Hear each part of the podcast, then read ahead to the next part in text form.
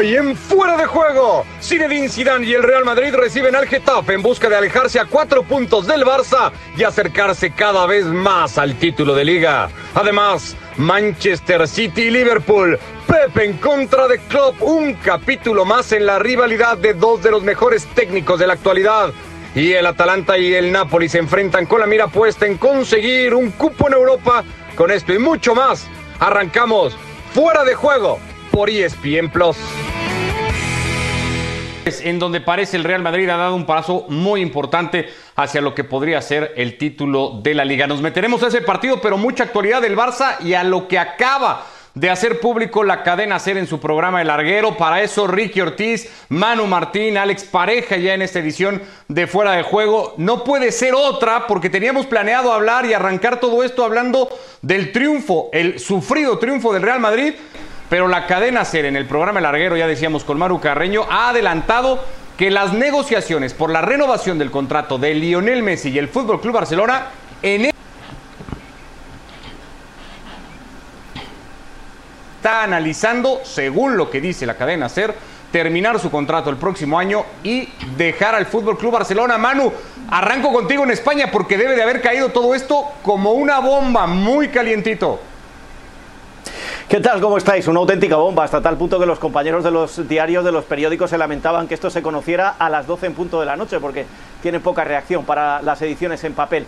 Ha sido la, noticia inmediatamente después del partido del Real Madrid, que le da prácticamente la liga, y lo ha explicado perfectamente Manu Carreño. Para situar a la gente, el Larguero es un programa conocido, la cadena SER es un programa conocido, y Manu Carreño es un periodista de prestigio. No es una noticia al azar, pero él también ha dejado claro que se lo está pensando que ha paralizado las negociaciones por eso, porque está cansado de que le acusen de todos los males del Barcelona, de llevar todo el peso y que de momento se lo estaría pensando, recordemos, y ahora si queréis hablamos más de esto, que el año que viene hay elecciones a la presidencia del Fútbol Club Barcelona, que el actual presidente no se puede presentar y que hay gente que dice o piensa que lo que podría estar intentando Messi es negociar con algún candidato un mejor contrato que el que le ofrece Bartomeu.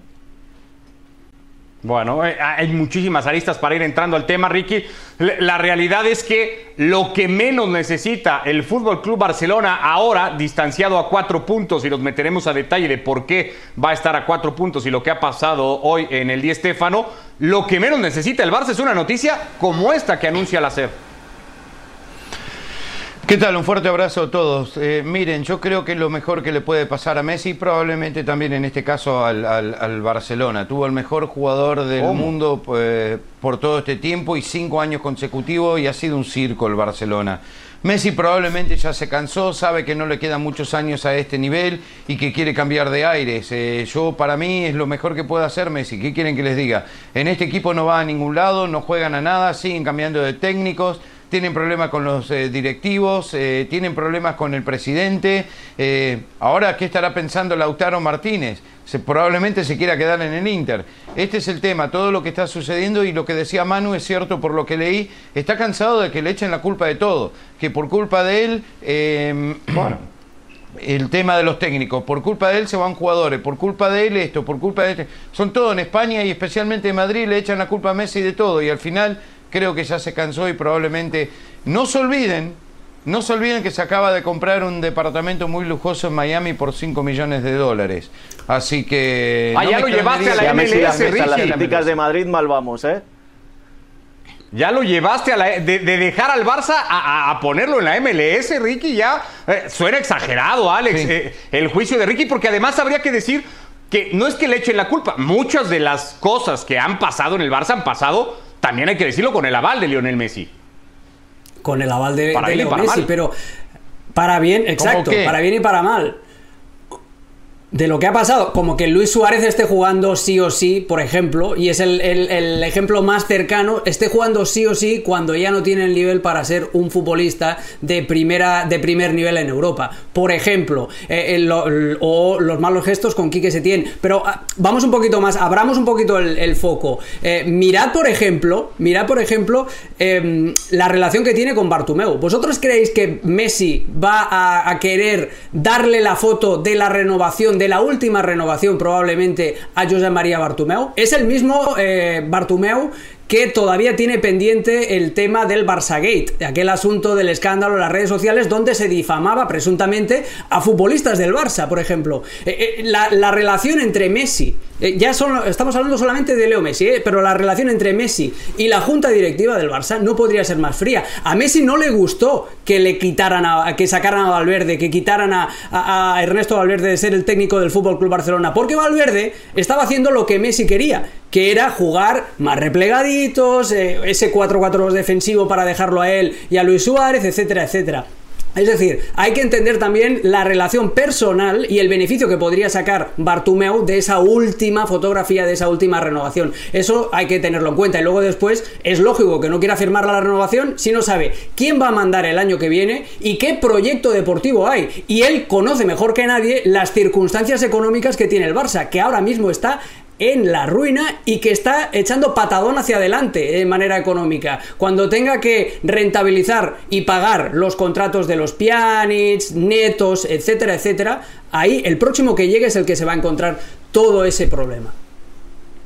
A ver, Ricky, dices que podría incluso ser a tu, a tu juicio lo mejor para ambos. Ya hablaste del departamento lujoso en Miami, que me parece que, no es por ahí el tema, pero bueno, ¿dónde tendría que ir en este hipotético caso? Ya nos estamos aventurando un montón y adelantando muchísimo. Sí. Bueno, primero la primera parte, bueno para los dos porque el Barcelona, si todo el mundo le está echando la culpa, acá veo que Manu y Alex le siguen echando la culpa a Messi por todo. Número uno. Número dos, eh, mejor para Messi porque ya no da más, ya está, ya hizo lo que tenía que hacer, es el máximo goleador, ganó 34 títulos, el máximo en asistencia, 6 balones de oro, 6 pichichis, ya está. Lo mejor para Messi es ir a la MLS, punto, ya está, a disfrutar de la vida, a Miami. ¿A vos te encantaría, Ricardo, ir a Miami y cruzarte con Messi todos los días, tomarte un café? Es, es, la verdad. eso ya está. Le van, a cambiar, le, van a cambiar el nombre a la competición. Le van a poner en vez de MLS, LMS. Leo Messi Soccer. Va a ser. sí, sí, probablemente. ¿Y, sabes qué? La Liga de España va a quedar en ruinas. Sin Cristiano y sin Messi. Es lo único que coincido con Ricardo. En esa parte es la única en la que puedo coincidir con Ricardo. Pero, pero seamos serios, seamos serios, ¿eh? 34 ¿En cuál? ¿En la, que la liga quede en ruina? donde vaya. ¿En cuál, Manu? ¿En, que la liga quedaría? creo que crees la Liga Española estaría en ruina sin Messi porque eh, ya cayó con la marcha de Cristiano Ronaldo. Si ahora desaparece Messi, figuraros qué es lo que queda en la Liga Española de cara al mundo, de cara al exterior. Sería el final del ciclo de la Liga Española y ahora ya sí que empezaríamos a hablar de la Premier. Pero volvamos al tema Messi, quién gana y quién pierde en estas cosas. Eh, eh, Ricardo, me parece una contradicción lo que estás diciendo. Si tú dices que ya lo hizo todo, ¿qué pinta aquí Messi? ¿Por qué está tan preocupado el mundo? ¿Por qué Messi se vaya al Barcelona si ya lo hizo todo? Luego te voy a decir más. Tiene 33 años, el año que viene tendrá 34 cuando abandona el Barcelona. Del Barcelona se fue Cruyff, del Barcelona se fue Guardiola, del Barcelona se fue Schuster, del Barcelona se fueron muchos y el Barcelona se rehizo. Es decir, el Barcelona, el error mayor que ha tenido seguramente en, el último par de años es no estar preparado como no lo estuvo el Real Madrid para la marcha de su máxima estrella. Y posiblemente esto tendría que empezar a despejar las mentes de los nuevos candidatos o del futuro presidente del Barcelona, ya que Bartomeu no lo va a hacer. Bueno, eh, todo esto, insistimos, en medio de lo que se ha adelantado hoy en el programa El Larguero a la Medianoche, tiempo de España, y donde se especula sobre esta posición que habría asumido Messi a la hora de entablar la posible renovación de su contrato. Tocó un punto, Manu, Alex, nada más para cerrarlo, no sé si lo podemos a estas alturas empezar a tener claro, todavía no. ¿Con quién podría ir Messi? A las próximas elecciones a la presidencia del Barça. Es un tema evidentemente especulativo, pero dependería de quién resulte presidente del Barça para saber si Messi se queda o se va. A ver, yo creo que va a depender más del entrenador. Eh, bueno, pero el entrenador forma parte del proyecto deportivo. Víctor Font es uno de los precandidatos y lleva a Xavi Hernández como entrenador. Si Xavi se sienta con Messi, Xavi se siente respaldado por Víctor Font y le ofrecen a Leo Messi lo que decía antes, un proyecto deportivo y una estabilidad económica, un proyecto de negocio y, al final le diga, bueno, pues me quedo porque me vais a dar lo que, lo que yo espero que me deis en mis últimos años de carrera eh, en vez de lo que he estado teniendo estos últimos cinco años desde que se ganó el triplete. Yo sigo pensando que sería un error, pues lo que he dicho antes, porque el Barcelona debe empezar a preparar la era post-Messi. Y si siguen, eh, Messi acabará con 37, 38 años cobrando como el que más, o si no el que más del mundo, y esto seguirá siendo el agujero por el que al Barcelona se le ha ido toda la caja fuerte en los últimos años. Que es que eh, cuando hablamos de la ruina del Barcelona habría que plantearse por dónde viene esa ruina. Pues viene porque con el tope salarial Messi se llevaba gran parte, y si no era Messi eran los que Messi quería, y ahí lo decía Alex con Luis Suárez. Y todo esto que ha provocado que se fichen medianías para otras posiciones del campo que ahora se están acordando de que no les funcionan. Por lo tanto, yo creo que sería muy inteligente por parte de Messi pensar en su futuro más allá del Barcelona y el Barcelona pensar de su futuro, en su futuro más allá de todo lo que les ha dado Messi, que ha sido lo más grande. Pero eh, todo se acaba y el ciclo Messi está muy cerca de su fin. Otra vez echándole la culpa a Messi. Eh, sí, pero, una, una, cosita, a ver, se puede hacer un plan de transición con el propio Messi, siempre y cuando Messi acepte su rol y acepte el ocaso de su carrera. Pero no cobrando, pero, no cobrando lo que quiere cobrar no cobrando lo que quiere cobrar y, pero un momento, un momento, y, pero se le puede llegar incluso a, negociar con Messi. Bueno, tú quieres cobrar esto, vale, te lo vamos a dar, pero a cambio vas a tener que dar, y es duro tener que negociar con un propio futbolista, vas a tener que dar el ok a las bajas de Luis Suárez, a las bajas de Arturo Vidal, a las bajas de, la gente que juega porque Messi quiere perdón, que juegue. Perdón, perdón, perdón. Perdón, muchachos, a ver, Messi es el que más camisetas vende. Messi es porque el mundo entero mira al Barcelona y la liga en este momento porque él está en el equipo. Messi le da títulos. Messi le da títulos individuales. Messi es reconocido en todas las esquinas, en todos los lugares del planeta. Y ahora me vienen a decir que Messi no merece lo que gana. ¿No ve que la tienen contra Messi permanentemente? No, todo es culpa de Messi. Todo es culpa de Messi no es así, Ricky. Nadie ha dicho. ¿Es lo que, es lo que estoy escuchando? No. Sí. No, nadie ha dicho que sea culpa de Messi, pero es una realidad que Messi no, ha asumido, podríamos decirlo así, o, no ha querido que pasen cosas en el equipo que deberían haber pasado a estas alturas y que no han pasado porque él no ha dejado que pasen. Eso sí es una Exacto, realidad. ha condicionado. Claro. Ha condicionado la evolución del equipo ha condicionado la evolución del equipo con sus condiciones y esas condiciones que ha ido imponiendo, porque cada vez ha ido teniendo más poder, han ido mermando al equipo. Messi se ha ido sin querer, obviamente, pero se ha ido pegando el mismo tiros en los pies porque a base de conservar su círculo de amistades ha ido perdiendo eh, capacidad futbolística. ¿Sí? Es el actual bueno, y todo esto es el actual balón de oro. Y todo es el actual pichichi. Podríamos también debatir botín de oro. Si Messi algo, si Messi hace algo más, digo más allá de, que lo que hace lo hace mejor que el resto del mundo, evidentemente, pero tampoco hace nada más por lo que el Barça le paga, el sueldo que le paga, ¿eh? O sea, eh, eh, para eso le paga. Lo merece, Ricardo, se lo, lo hace demasiado bien. Pero eso es una realidad, para eso Bueno, hay que ver los títulos que se lleva este año el Barcelona, ¿eh? no se os olvide. ¿eh? eh y, el, y, el, juego que está desplegando este Barcelona y el del propio Messi.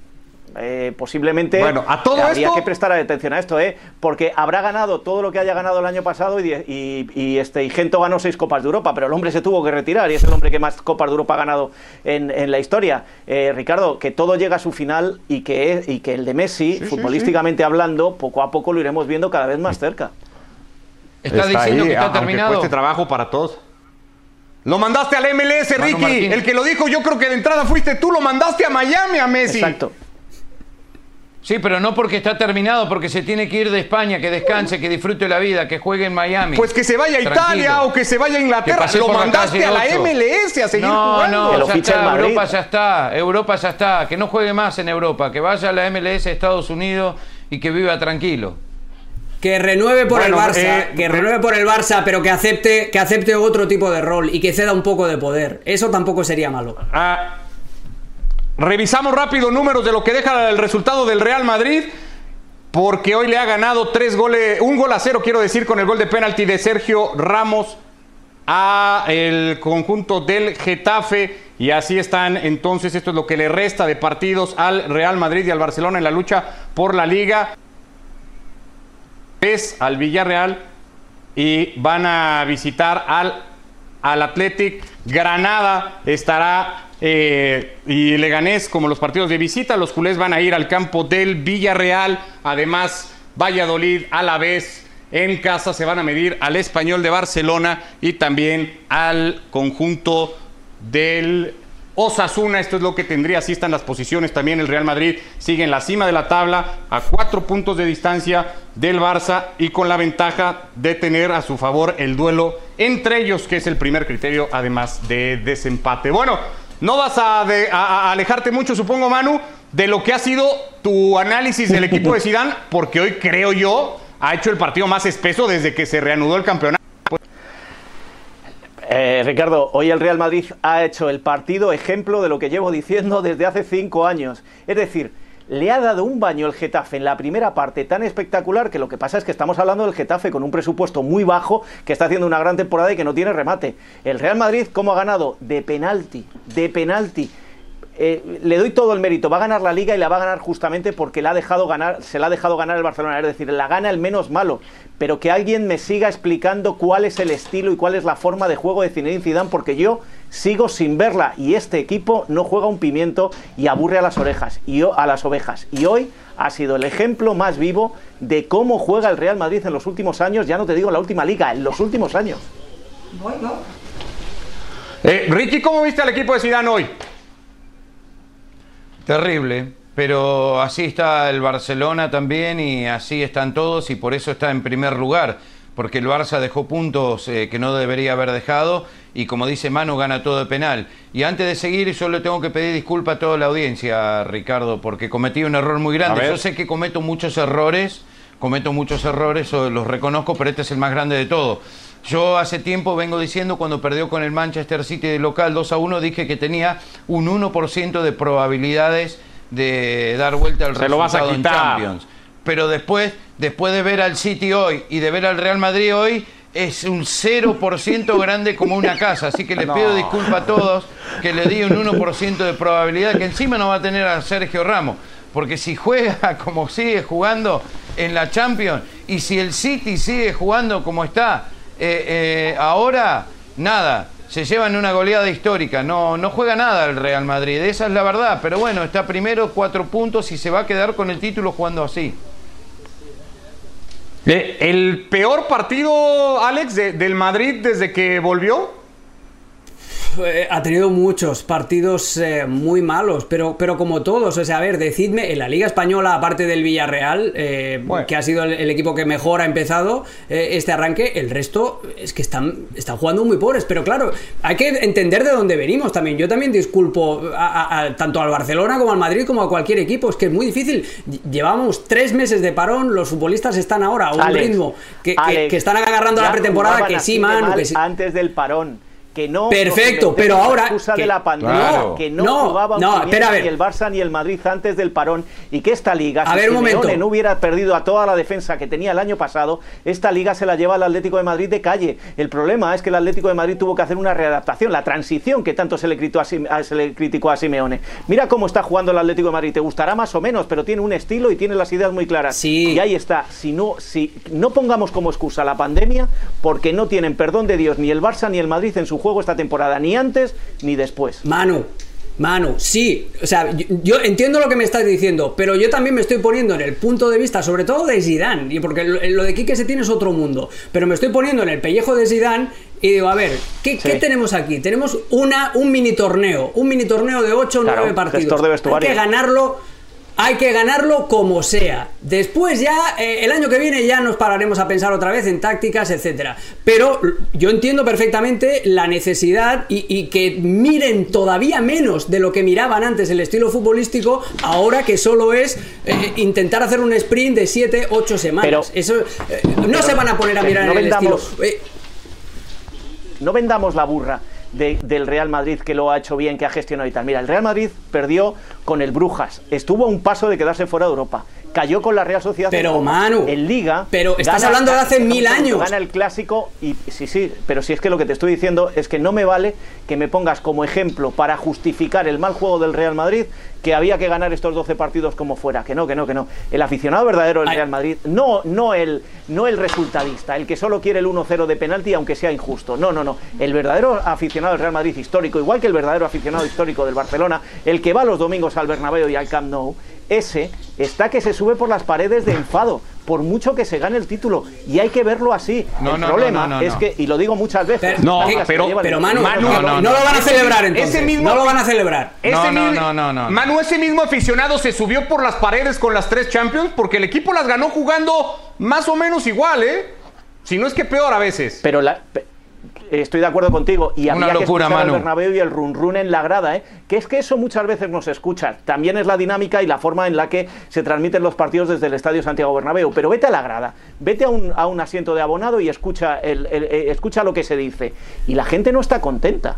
El Bernabéu no está contento con este equipo. Está el resto del mundo porque le vale ganar, porque en la rivalidad Barcelona-Real Madrid del resto del mundo, el que gana es el que se lo lleva. Y da igual cómo se haga. El verdadero, el de toda la vida, ¿eh? el que va a sentarse al Camp Nou y al, y al Bernabéu, llevan mucho tiempo muy enfadados con su equipo, independientemente de los títulos. Manu, Manu, ya para, para, acabar, ese aficionado que tú dices ahora mismo representa el 0,1% del aficionado del Madrid en todo el mundo. Menos, Eso para empezar. Claro. O, menos. Pues y, después, y después, Manu, espera, Porque si este es el fútbol que te gusta, Alex, lo No, no es el fútbol que me gusta, pero, estoy intentando entender por qué lo hace Zidane. Estoy intentando entender por qué lo hace. Y te voy a decir una cosa. En el partido de hoy, hoy hace una cosa muy inteligente, que es abrir la cancha con los extremos. Cambia el, invento que había hecho del falso extremo con Isco y, de, Vinicius. y juega con los extremos a pierna natural. a pierna natural. Pone a Marco Asensio por, izquierda y a, Rodrigo por derecha. Pero ¿y por porque va probando. Porque va probando y porque ah, Hazard tenía que jugar, porque Bale tenía que jugar, etc. No debe ser tan gran entonces no debe ser tan gran técnico, muy buen gestor, pero de técnico lo justito, porque si y, no es la primera vez, es la Nadie ha dicho que Zidane sea un gran técnico. Parte. Pero nadie, lo puso al menos corrige. Guardiola, al menos corrige. Es que se no corrigió lo que ahora. Gran técnico. Quería hablar Ricky. Bueno, no fueron ni no, se trató hoy Zidane ni de Klopp ni Guardiola, más allá de que ya dice Alex pudo corregir en algo al equipo y de ahí provocar un poco que el partido eh, lo resolviera el Madrid a 10 minutos del final. Los que sí jugaron hoy, y entre ellos fueron ellos, Klopp y Guardiola, el gran duelo esperado de equipos, de técnico, de individualidades, de un montón de cosas en Premier. Evidentemente, sin estar en juego ya nada y 23 puntos de diferencia entre uno y otro, hicieron que viéramos hoy, Alex, un arranque de partido muy prometedor que, nos ilusionaba de Liverpool, pero que fue desapareciendo de a poco por las virtudes del City y porque llegó un momento en el que también el Liverpool pareció decir, ya está, ¿no? Esto que se acabe y, nosotros en lo que estamos llega un momento, eh, tras el segundo gol, que el Liverpool dice, uy, el partido ya no lo vamos a ganar. Y sabéis que somos campeones. Da exactamente lo mismo. Es eh, como el trabajador que después de, no sé, que, va a trabajar con resaca, que se presenta un sábado por la mañana eh, con la cabeza que, le va a estallar eh, y, con la boca seca, con la boca pastosa. Eso era el Liverpool hoy. El Liverpool ya ha hecho su, tarea, ya ganó la, liga y está eliminado de la Champions. Ahora, ¿qué más quiere? Y, es normal también el, contraste de, ganas con, los jugadores del Manchester City que precisamente se querían reivindicar y, están haciendo las cosas muy bien. El City me gusta mucho la posición de extremo, de falso extremo que le ha encontrado a a, Phil Foden, Pep Guardiola, porque le va a dar más posibilidades de jugar y, deja que el, sistema de juego sea un 4-2-3-1 con Kevin De Bruyne flotando en la media punta. Yo creo que ha encontrado un, elemento perfecto para acompañar a De Bruyne eh, sin necesidad de ser un extremo puro con Phil Foden. Mm. Dos futbolistas, aunque es difícil escoger a alguien del City hoy, que tienen un gran partido y un par de gestos técnicos, tanto el de De Bruyne como el de Foden, que quedarán ahí. Ricky, ¿en serio? Digo, allá tú, porque yo soy de los que creen que el Madrid no sé cuánta probabilidad tiene, pero tiene probabilidad de sacar la eliminatoria ante el City. Pero por lo de hoy, porque golea un Liverpool que tenía la cabeza en Cancún, como dirías tú, ¿en serio hoy vas a creer que este es el City todopoderoso? Bueno, eh, hasta el City de hoy le daba un 1% al Real Madrid, como te dije, ahora le tengo que dar cero, no hay posibilidades alguna. No sé qué... Te voy a ver en agosto, Ricky, te voy a ver en agosto. en serio me, estás preocupando eh, y cada vez más. Yo te digo, esto es un cachetazo tremendo para el Liverpool hoy. El campeón de la liga se comió una goleada histórica. eh, porque se dan cuenta ahora que el City empezó a funcionar bien, que tuvo un bajón muy grande este año, pero que cuando el equipo está bien lo pasa por arriba el Liverpool. Y el Liverpool lo único que en este caso eh, le da una cierta tranquilidad que salió campeón después de 30 años nada más. Klopp no puede estar contento con el resultado de hoy. Fue vergonzoso el Liverpool, el campeón de la Premier, y como dicen, de quedar después de quedar eliminado de la Champions. Este City es una máquina como está jugando ahora. Volvió el City del campeón del año pasado. Ese campeón del año pasado lo jugó hoy y hoy lo pasó por arriba el campeón de esta temporada. Que si hubiese estado bien el City así todo el año, no hay tiene que esperar 30 años más el Liverpool para, para conseguir su primer campeonato. Lo recontra pasó por arriba. El baile fue impresionante.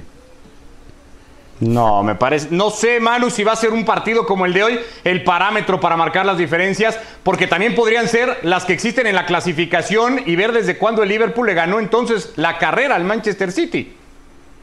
Esa, esa, era la palabra que yo iba a usar, que este no es un partido parámetro, no es un ejemplo de, cómo está el City, aunque estoy más de acuerdo con Ricky, excluyendo este partido. Creo que este City ha vuelto con, otra idea, que, ah, tiene un técnico que además de tener estilo es tan listo como Zidane, que sabe motivar a sus jugadores para lo poquito que queda de liga y para lo que se le viene, que es la Champions, pero yo creo que hoy no era el ejemplo. Dicho esto también, eh, yo soy más del Liverpool que del City, no lo tengo que ocultar, sobre, sobre todo por Jurgen Klopp. Dicho esto también, creo que el Liverpool no debía haberse abandonado tanto en el día de hoy, sobre todo en un partido tan de tanta rivalidad entre primero y segundo. Creo que para una institución como el Liverpool un 4 a 0 duele, aunque sea en un amistoso. Y lo de esta noche ha debido doler mucho en Anfield.